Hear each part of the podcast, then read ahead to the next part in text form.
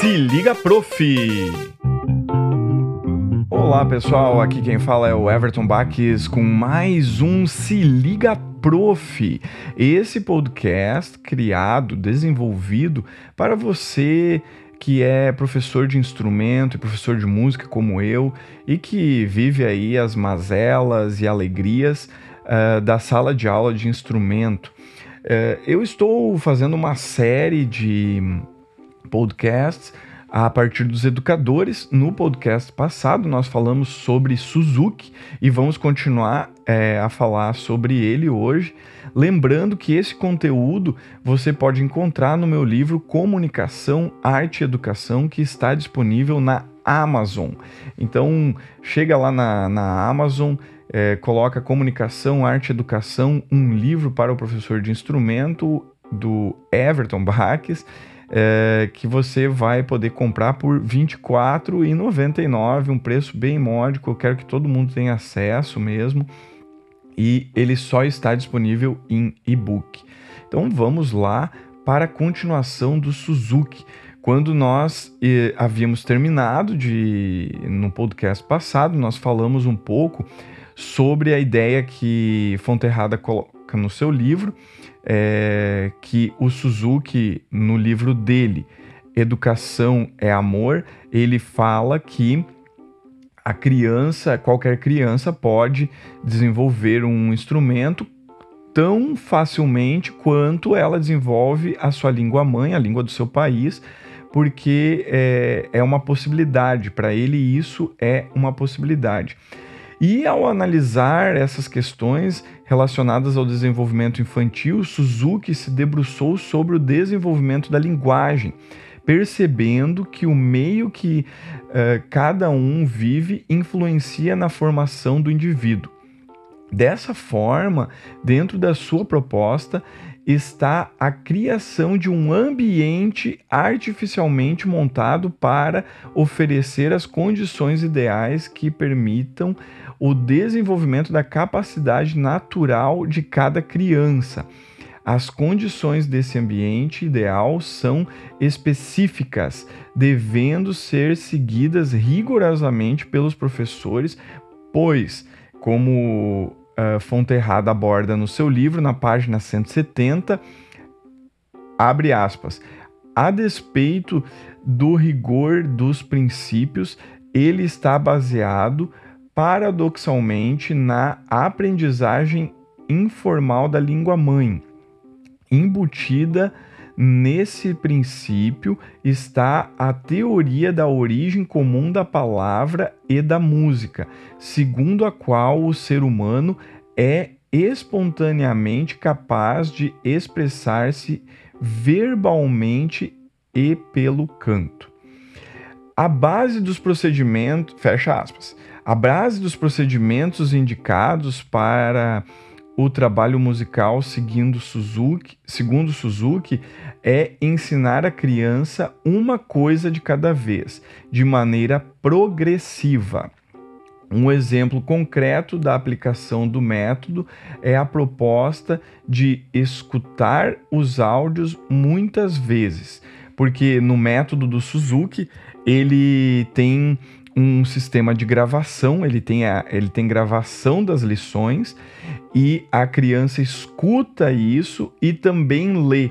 Então tem essas duas partes, duas partes, fazendo com que a criança interiorize a música, o trecho proposto, estimulando assim sua audição e o provável domínio do que será tocado, baseando-se na audição e não na leitura, dessa forma imitando o desenvolvimento da linguagem falada, que é como nós uh, conhecemos quando uma criança desenvolve. Ela fica imitando os pais, os pais ficam falando, repete, repete, repete, repete, a, a criança vai assimilando isso. Então, o Suzuki se baseou nessa ideia. Por isso, Fonterrada na página 170, explica que, abre aspas, a presença dos pais é fundamental, são eles que desenvolverão o papel mais importante, porque em casa diariamente tocarão e estimularão a criança a tocar, transformando o aprendizado em atividade lúdica.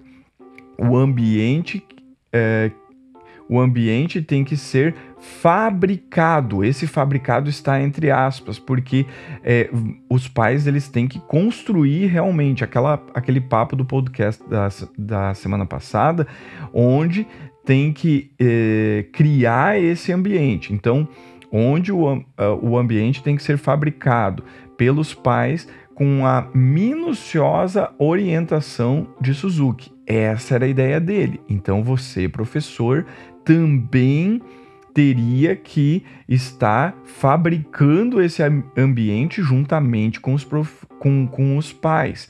Tá? Essa é a imersão total que a gente se referia, é, que eu me referi na semana passada uh, à filosofia, né? Sendo que a filosofia prevê que um dos pais irá estudar o instrumento junto com o filho, da mesma forma e maneira, pois estará dando o exemplo dentro de casa com o seu empenho, dedicação e orientação nas correções que o professor propõe.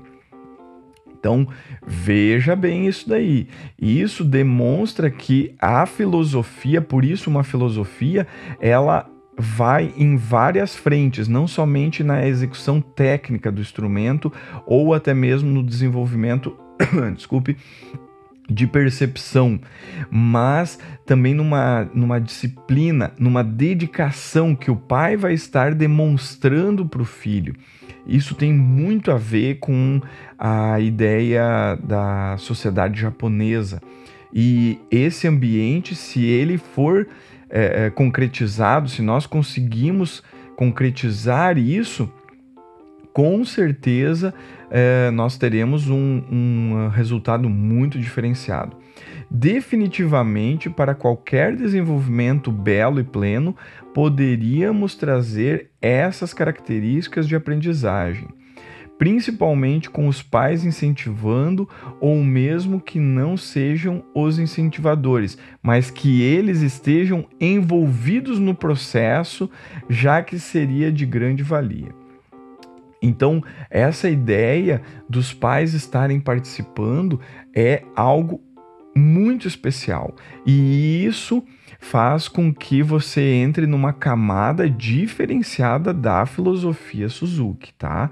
É, para nós termos esse trabalho é, é, do, do ensinamento instrumental, eu acredito que uma parte é, muito especial da filosofia Suzuki é essa: é um diálogo com os pais, tá? para que eles sejam esses incentivadores, para que eles estejam junto do filho, é, desenvolvendo é, esse, é, esse material, é, observando, mesmo que o pai não esteja tocando o instrumento, mas que ele esteja incentivando, que ele esteja nesse processo proativamente, tá? Isso seria muito especial a filosofia Suzuki ela ela permeia coisas muito valiosas, tá? Essa outra parte de estar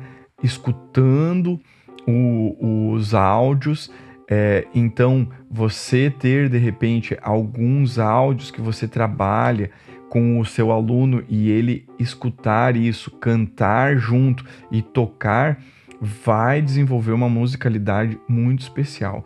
Eu acredito que se você puder aí adquirir o livro, o meu livro, é, Comunicação, Arte e Educação, você vai se surpreender com várias, uh, vários conteúdos que eu tento trazer aí para a formação, para complementar a formação do professor de instrumento e eu tento ajudar, auxiliar aí cada professor em várias demandas que aparecem nas aulas de instrumento, tá bom?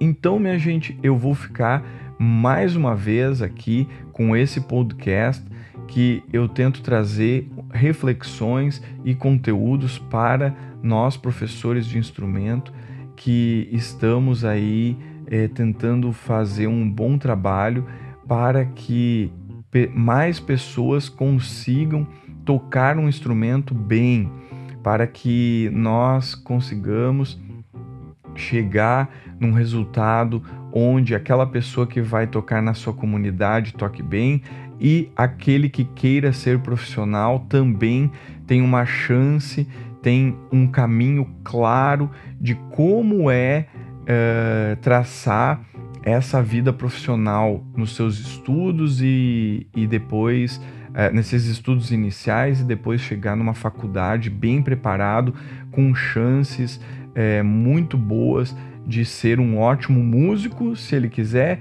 ou um ótimo professor e um ótimo músico é, paralelamente, né? Porque nós, mesmo sendo professores, nunca paramos de tocar, como fala Swank no seu livro Fazendo Música Musicalmente. Que título precioso, né? Fazendo Música Musicalmente.